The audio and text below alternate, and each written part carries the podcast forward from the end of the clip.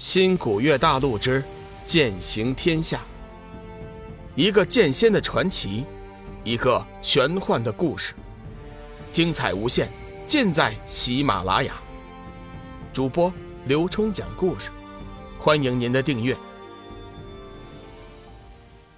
第三百三十四集，天机归来。梦露仙子出自何方门派？现在修真界谁也不知，此女名声最初是从天剑门传出的，据说是一名专靠吸食男子元婴的妖女，而且还伤了天剑门的一名弟子。后来天剑门曾号召修真界一起灭妖，谁知道交手之后才发现，梦露仙子并不像是天剑门所说的那般。他一身的水系修为，正大光明，根本就不是什么妖邪之辈。天行上人把有关梦露仙子的信息给众人说了一遍。天月上人暗暗点头，心中不由得想起了小玉。如果小玉还在的话，和那梦露仙子倒是能有一比。真不知道她现在身在何处啊！想到小玉，天月上人不由得一阵黯然。既然如此，我派就不应和梦露仙子交恶。天行上人点了点头，说：“不错，天月师妹说的有理。这一点，我在刚刚接到消息的时候就已经传令了。”天真上人对鬼门魔门的权限收缩发表了自己的看法：“如果我所料不差的话，鬼门魔门一定是遇到了麻烦，否则的话。”以他们的行事风格，绝对不会收缩的。我觉得现在正是我们玄清门重新崛起的时候。天行上人点了点头，不错，机遇确实不错。但是我们现在的情势也不容乐观。天机师兄走后，我派现在尚无高手坐镇，如此一来，修真界各派也是难以心服啊。修真界一向奉行强者为尊，修为代表着一切。如果哪派有超级高手坐镇，哪派就会受到其余门派的尊敬。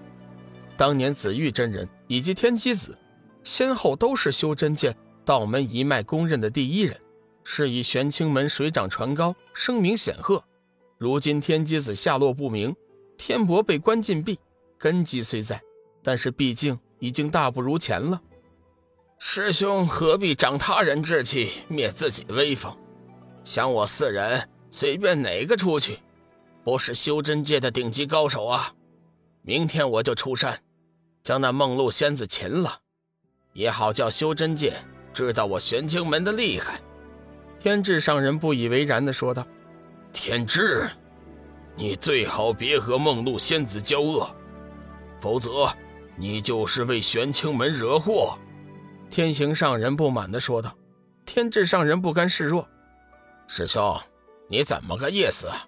我怎么就为玄清门惹祸了？我是为玄清门扬威。天智，本尊现在就告诫你，最好你不要招惹那个梦露仙子，无端的为我派招来麻烦。”天行上人冷冷地说道。天智上人被掌教当众呵斥，心中不满，说。天行师兄，你就是太软弱了。若是天机掌教还在的话，绝对不会像你这般软弱。哈哈哈哈哈！还是天智师弟了解我呀。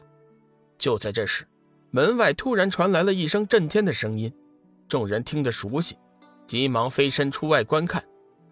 只见玄清大殿的广场上，此刻正并排站着两人，一老一少。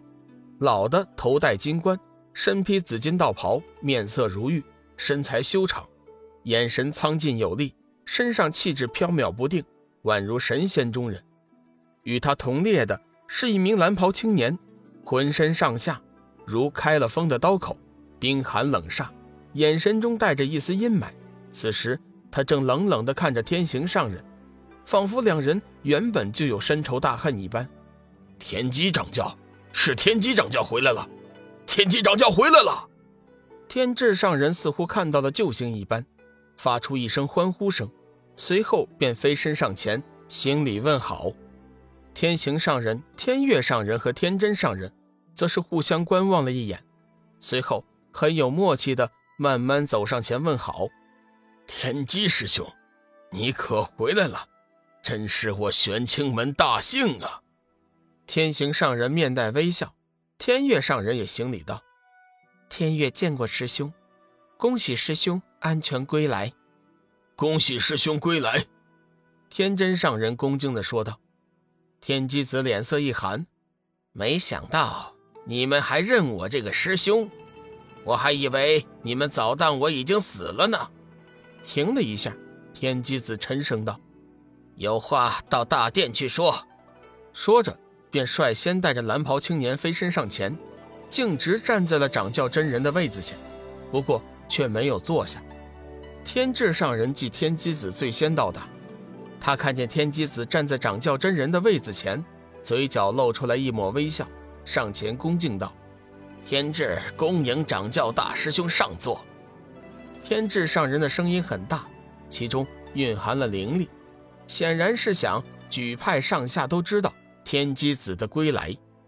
天机子淡淡一笑，依旧没有坐下，而是静静的等着天行上人进来。天祥，你来说句话，你说我是不是该坐这个位子啊？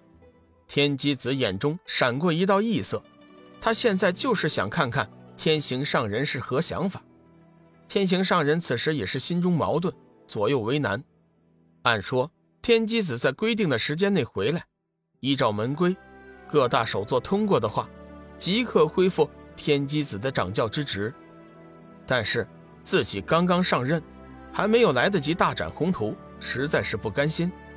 况且经过了一番变故，天机子的名声已经不如从前，不管是修真界还是本派弟子，都对他没有了先前的尊敬。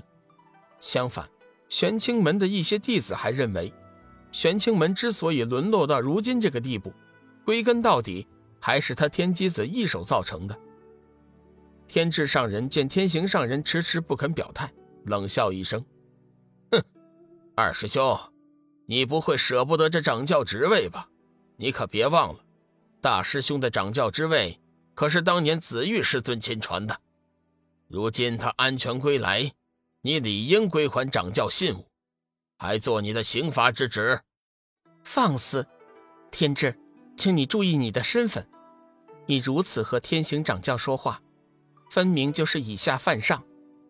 若不是今天情况特殊，我定治你不敬之罪。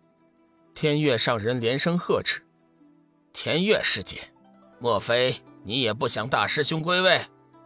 天智并不畏惧，大声追问：“天智，天行师兄虽然刚刚接任掌教之位，但是将派中事务。”处理的井井有条，眼看我派声威即将重振，我认为在这个关键的时候，掌教之位不能随意更换。